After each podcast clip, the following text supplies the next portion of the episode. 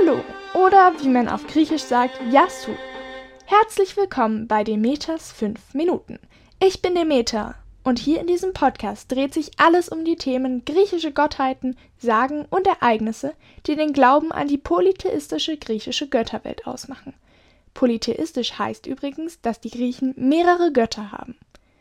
Hierbei möchte ich fünf Minuten lang verschiedene Geschichten anreißen, quer durch den Kosmos des griechischen Götterglaubens. Ich mache das hier alles aus Spaß an diesem Thema und bin super interessiert, aber ich arbeite nicht auf wissenschaftlicher Basis. Außerdem gibt es von ganz vielen Geschichten verschiedene Überlieferungen und es kann sein, dass ich hier Dinge erkläre, die ihr einfach schon mal anders gehört habt. Jetzt wünsche ich viel Spaß bei Demeters 5 Minuten.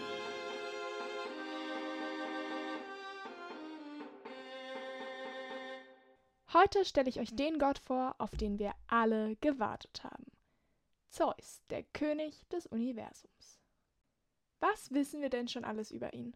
Zeus kam in den letzten Folgen vor allem vor, wenn es um Liebe ging, beziehungsweise wenn es darum ging, sterbliche oder Familienmitglieder zu schwängern. Aber viel wichtiger sollte für uns alle eigentlich sein, dass Zeus der Chef, der König des Universums ist. Wie es dazu kam, hört ihr euch am besten in meiner ersten und vierten Folge an, denn da erkläre ich, wie Zeus die Götter rettete. Also ihr merkt schon, dass Zeus ein ziemlicher Held war und eben nicht nur ein Frauenheld. Dieses Wissen wird dem Gott natürlich aber nicht gerecht und deswegen möchte ich heute noch ein paar andere Fakten über Zeus erzählen. Zeus ist der Gott des Himmels, des Gewitters und der Blitze. Und er ist nicht umsonst König des Universums, denn Zeus ist mächtiger als alle anderen Götter zusammen. Warum das so ist? Das kann ich euch leider auch nicht sagen, aber es hat vielleicht was damit zu tun, dass Zeus die anderen Götter eben gerettet hat oder so. Zeus hat neben der Kontrolle über Blitzstrahlen auch die Fähigkeit, sich in beliebige Tiere zu verwandeln. Er konnte sich also in einen Kolibri, in einen Elefanten oder in eine Seekuh verwandeln. Und was genau war daran jetzt so nützlich? Das möchte ich euch heute anhand eines Beispiels erzählen. Wie wir alle schon wissen, war Zeus vor allem in der Hinsicht menschlich, dass er sich schnell verliebte. Und wenn er sich in eine junge Dame, egal ob sterblich, göttlich oder in Form eines anderen Wesens, verschossen hatte, hatte er so seine Methoden, an die Frauen heranzukommen. Und das endete dann meistens darin, dass er sich in Form eines Stieres, einer Schlange oder eines kleinen Kuckucks in Gegenwart dieser Frauen begab und dann eben besagten Damen näher kam. Die ganze Geschichte fing mit der Göttin Hera an. Irgendwann werde ich euch natürlich auch die Königin des Universums einmal vorstellen. Hera war im Olymp immer als sehr unnahbar dargestellt worden, und als Zeus sie fragte, Willst du mit mir gehen? sagte sie, wie zu erwarten, Nein. Gut, bei dem Spruch hätte ich auch Nein gesagt. Also meinte Zeus in seinem ekligen Charme, dass sie, wenn er sie dazu bringen könnte, ihn zu küssen und ihm zu gestehen, dass sie ihn liebte, mit ihm auf ewig zusammen sein müsse.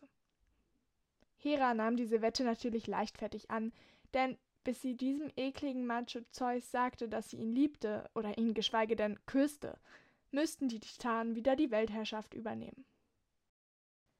Aber wir alle wissen, Zeus konnte stur sein, wenn er sich einmal etwas in den Kopf gesetzt hatte, setzte er das durch. Also wartete er ab, bis ihm eine brillante Idee kam. Zeus entschied sich dazu, mit Hilfe seiner Macht ein schlimmes Unwetter heraufzubeschwören und verwandelte sich in einen Kuckuck. Dann flog er zu Heras Zimmer in den Palast. Er war durch den Regen völlig durchnässt und seine Flügel klebten nur so an ihm dran. Hera, so wie sie eben war, erbarmte sich des kleinen Vogels und fütterte ihn mit göttlichem Nektar, Nüsschen und Ambrosia.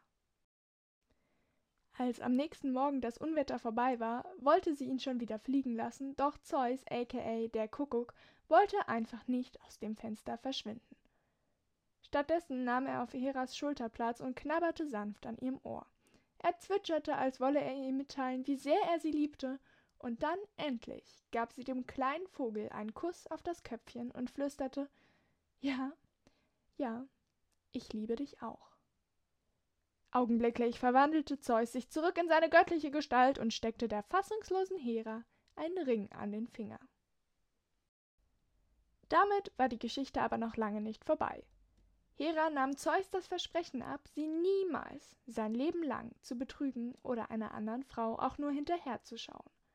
Und wie wir wissen, ist ein Leben lang für Götter wirklich lang, denn diese waren unsterblich.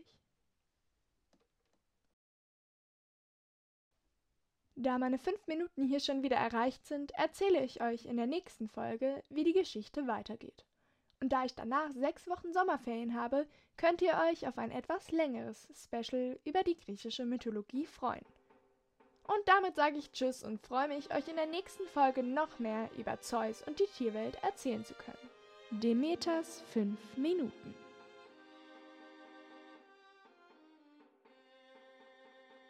Hä? Hera, so wie sie eben war, erbarmte sich des kleinen Vogels und flüt flütterte, flütterte ihn und verwandelte sich in einen Klukuk und steckte der fassungslosen Dir hat dieser Podcast gefallen? Dann klicke jetzt auf Abonnieren und empfehle ihn weiter. Bleib immer auf dem Laufenden und folge uns bei Twitter, Instagram und Facebook. Mehr Podcasts findest du auf meinpodcast.de.